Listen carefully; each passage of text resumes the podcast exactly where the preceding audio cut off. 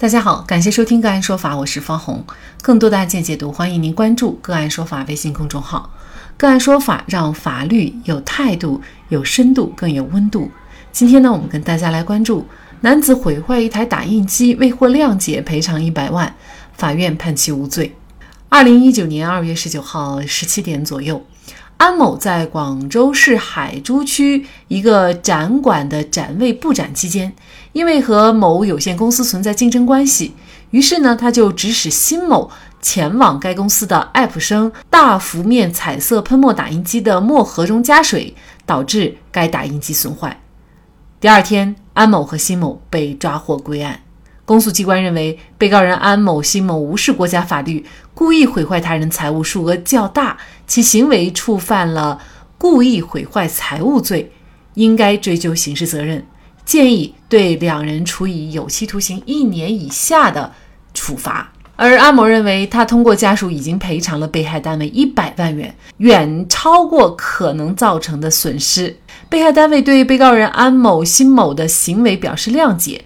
而公诉机关指控被告人辛某故意损坏财物的损失价格为一万四千二百五十七元，与事实不符，并且鉴定程序违法，不能认定为被告人辛某有罪的证据。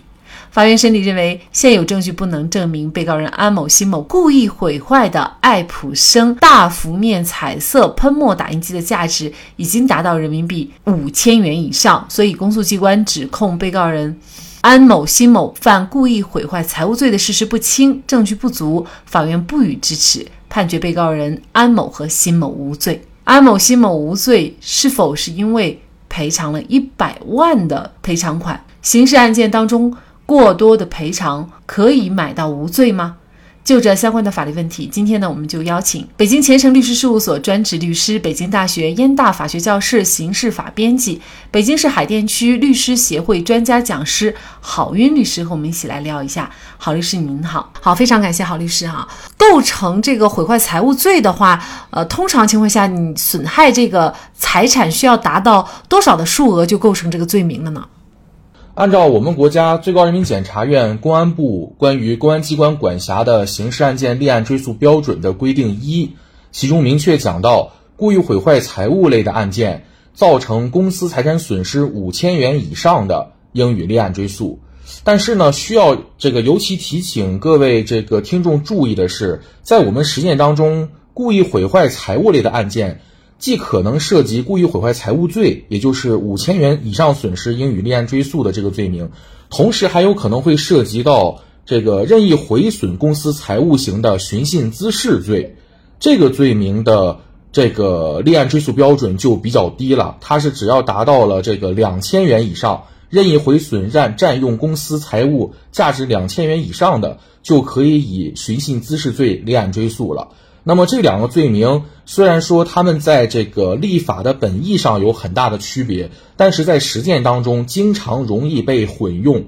比如像咱们这个案件当中，这个嫌疑人本身他是在这个展会的这样一个公共场所实施了故意毁坏财物的行为，那么实际上他是有可能被以寻衅滋事罪立案追诉的。如果是寻衅滋事罪的话，它的起刑点就就直接从五千元降到两千元了。这两者的区别是什么呢？通常我们认为呢，故意毁坏财物罪仅仅是侵害了公民的财产权益，也就是说，仅针对一个公司财物进行故意毁坏。那么，寻衅滋事罪通常我们说它是一个破坏社会秩序类的犯罪，要求实施的这个任意毁损、占用公司财物的行为要破坏社会秩序且情节严重。也就是一般来讲啊，它要求是在公共场所。对公共秩序造成损坏的这样的一些行为才可能入罪，但是我们都知道，实践当中很多故意毁坏财物的行为，它都发生在公开的场所。那么，这个公开场所究竟是否会导致破坏社会公共秩序，这个其实就是司法认定的一个非常难的问题。因此呢，在立法本意上，两罪本来它侵害的法益，一个是司法益，一个是公共法益，有明显区别，但在司法实践当中，经常容易被混淆。这个案件呢，公诉机关呢是认为，就是呃，两名被告呢，他毁坏这个打印机损失的价值呢是八千多，但是法院呢却认为这个是证据不足的，呃，为什么呢？在本案当中呢，这个证据也就是这个物证，所谓的这个爱普生牌的彩色喷墨打印机，这个物证本身能不能证明案件事实？那么根据这个裁判文书，我们会发现，法院认定呢，当地的这个侦查机关在取得这个物证的过程之中，或者我们说物证的保管过程之中，存在严重的、重大的违法或者说过错。具体体现在什么地方呢？就是它这个正常来说，物证提取之后，应当是按照相关的刑事诉讼法律规范的严格规定，对物证予以保存、扣押、封存。原因很简单，因为物证它本身的价值是受到很多因素影响的。你这个物证本身，它的损失以及损失的价值，究竟是行为人的涉案行为导致的，还是案发之后被害人以及侦查机关等等一些其他的因素导致了损失的扩大？这个就会成为定罪量刑的一个很关键的事实。因此呢，我们对这个物证的要求就是必须要案发之后严格的依照有关法律规定对物证进行扣押封存。那么在本案当中，公安机关在案发之后，他选择的做法是让这个被害人来管理物证，也就是，呃，爱普生的打印机，并且由被害人以快递的方式寄回原厂家进行修复。首先，这个物证的保存就不是由办案机关依照合法的规定来进行保存的，而是交由被害人来处置。那么，我们就合理怀疑被害人在这个保存和修复。打印机的过程当中，会不会有一些啊不太妥当的行为，或者说一些过失行为，导致财产损失的扩大？以及按照我们正常的这个生活经验来讲，你一个这么大件儿的打印机，以快递的方式邮寄回去，这个进行修复，那么本身快递有没有发生一些磕磕碰碰啊？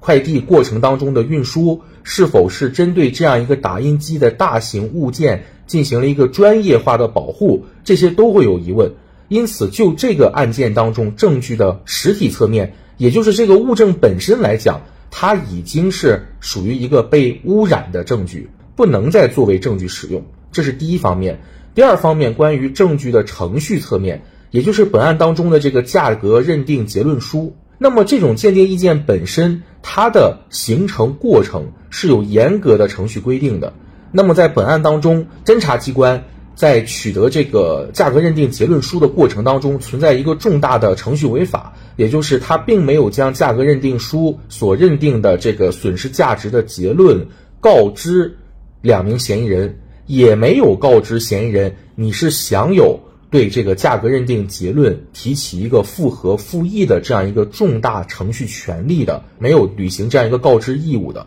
本案当中有一个问题就在于结论书的这个相关的呃程序文书当中是有两名嫌疑人的签字的，但是嫌疑人当庭表示这个字不是他们签的，他们没有收到这个。那么法院要求公安机关对这个有关文书上面的指纹签字进行鉴定，然而公安机关一直都没有提交相关的鉴定意见，这个重大的程序违法或者我们叫证据瑕疵。法院提出来之后，侦查机关没有进行补正或者合理解释。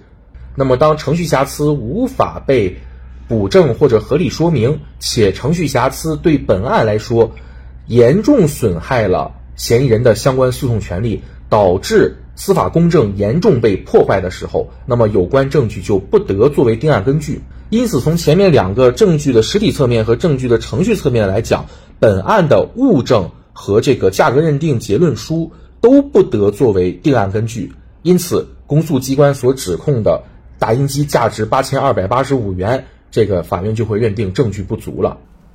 确实啊，最终呢，法院是以事实不清、证据不足判决安某和辛某无罪的哈。嗯，但是我们也注意到，就是这个案件特别引人注目的一个地方啊，就是这个安某他呢通过家属赔偿了被害单位一百万元。也就是说呢，在这个打印机的损失并没有确定，甚至呢还没有证据证明它达到八千块钱啊，哪怕是五千块钱的这个标准的情况下，他居然去赔偿了被害单位一百万。那么这个也被怀疑，就是他为了获得对方的谅解，为自己免刑才去赔偿的这一百万。呃，那您怎么看这个问题呢？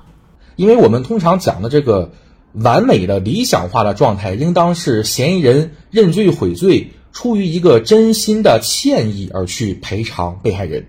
对吧？这是一个比较理想化的情况。但是实践当中，我们法律赋予当事人的义务呢，它的这个标准就比较低。只要你愿意去赔偿，法律上都会承认你这样的赔偿的一个积极效果。因此呢，所谓的赔偿以获得谅解，从而减免自己的刑罚，这件事情在法律上也无可厚非，其实是制度是允许的，是正当的。但是呢，我们需要强调的是，在本案当中啊。那么被害人直接赔偿了一百万，啊，这个我们还是很值得推敲的啊。在我个人的办案经历当中，也出现过这种情况。有些这个当事人，尤其是民营企业家或者是一些这个中小企业经营主吧，他们为了能够获得一个取保候审或者是缓刑这样的一个呃相对自由的结果，他们往往愿意花出非常高昂的代价去赔偿被害人，就是为了。获得一个谅解，这个其实我们也能理解啊，因为毕竟对于企业家来说，自由是第一位的。他们甚至有时候觉得，呃，自己的罪与非罪可能都不如取保候审这样的自由来的重要。但是我们需要强调的是，在这个刑事诉讼当中，必须要避免两种过度倾向。一个呢，我把它总结为刑事司法目的的维稳化。也就是呢，我们的刑事司法实践中长期出现这样的一个倾向，也就是说，部分的办案机关或者说办案人员，他为了促成双方谅解，为了息事宁人，或者呢是出于我们某一些地方的不当的考核这样的一个机制，他呢就拼命的去促成双方达成谅解和解，拼命的去促成嫌疑人去尽可能多的赔偿。或者呢，他机械的以嫌疑人是否取得了谅解或者谅解书为考察其认罪悔罪程度，从而决定能不能对他从宽的这样一个指标性的凭据。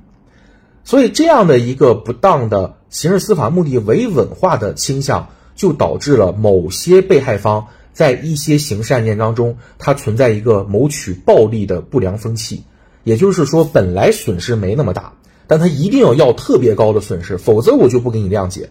而在某一些案件当中，办案机关还就真的配合这样的被害人，说只要你不哎没有取得对方的谅解，我就不考虑你这边的认罪悔罪的这样一个意愿，不对你进行从宽处理。啊，这是一个不好的倾向。还有另外一种过度倾向呢，我把它总结为被害人主体性的稀薄化。我们都知道，刑事诉讼当中，被害人本身是刑事诉讼的主体的。那么我们说，被害人在遭遇刑事侵害之后，有没有权利去主张一个合理的赔偿呢？当然有这个权利，但是在一些案件当中，这个公诉机关或者我们叫侦控机关，他就认为自己可以完全的代表被害人，或者说公诉机关的这个机关的主体资格完全的吸收了被害人的主体人格，因此呢，对于被害人的赔偿诉求不加考虑。啊，这也是一种不太好的这个司法当中的过度倾向。那么回到我们这个案件当中，赔偿一百万多不多？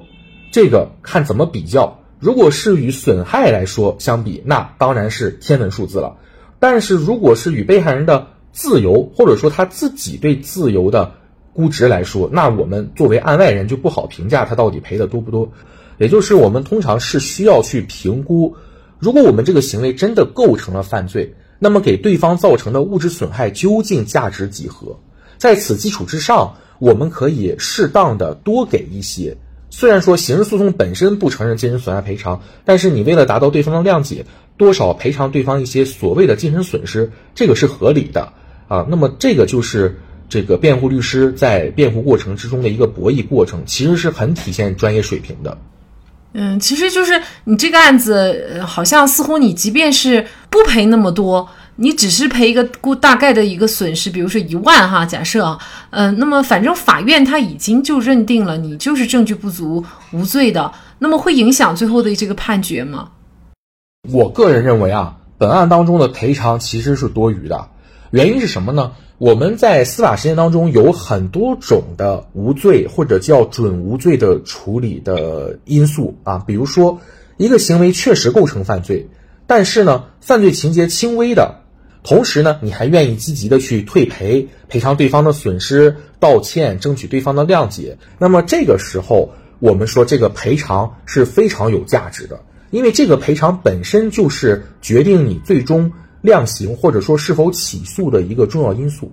但是本案是属于另外一种无罪的案件，也就是真正的证据不足这样的一种案件。那么对于这种案件来说，不管我赔不赔偿，那么证据不足，它就是不足；犯罪事实无法被证明，它就是无法被证明，与我。事后是否赔偿其实没有任何关系，但是如果我们站在当时的案件之中正在被羁押的刑事诉讼嫌疑人的立场上来讲的话，可能事情就不一样了。所以在当时呢，他就需要充分的去评估这个案件最终有没有可能无罪，或者说被定罪判刑的风险有多大。那么他可能当时就会考虑这个案子或许还会有一定的被定罪判刑的风险的，因此就会积极赔偿。毕竟，在我们的司法实践当中，严守刑事诉讼证据规定啊，证据规则，也就是说，严守排除合理怀疑这样的一个证明标准的，呃，案件，其实，呃，客观来讲，还是不是太多的，或者我们说它不是全部的。因此呢，本案当中，我我判断啊，这个嫌疑人以及他的辩护律师是在考虑了这个刑事诉讼固有的风险。认为本案还是有一定的被定罪判刑的风险的基础之上，做出了这个赔偿的这样的一个选择，呃，在当时的情况来讲，也未必是不合理，但是赔偿一百万，着实是有点太多了。是在刑事案件当中，什么情况下你得到了对方的谅解，可以免刑呢？那么，如果要适用免刑的结果呢？通常我们讲最典型的就是刑法所规定的这个第三十七条所规定的。对于犯罪情节轻微、不需要判处刑罚的，可以免予刑事处罚。我们一般来讲掌握的标准是法定刑在三年有期徒刑以下，这个可以被认为是犯罪情节相对轻微。那么到底免不免，其实就是要看嫌疑人，比如说你的退赔啊、认罪悔罪啊等等这样的一些这个情节。当然了，我们说在司法实践当中，也不是说不赔偿。只就一定不能够获得一个相对轻缓的处理结果。如此看来，恶性竞争的后果有些时候不仅逼不死同行，却能把自己逼死。好，在这里再次感谢北京前程律师事务所专职律师、北京大学燕大法学教室刑事法编辑、北京市海淀区律师协会专家讲师郝晕律师。更多的精彩案件解读，欢迎您继续关注我们“个案说法”的微信公众号。如果您有相关的法律问题，也可以添加幺五九七四八二七四六七的的微信号向我们进行咨询和交流。感谢您的收听，我们下期节目再见。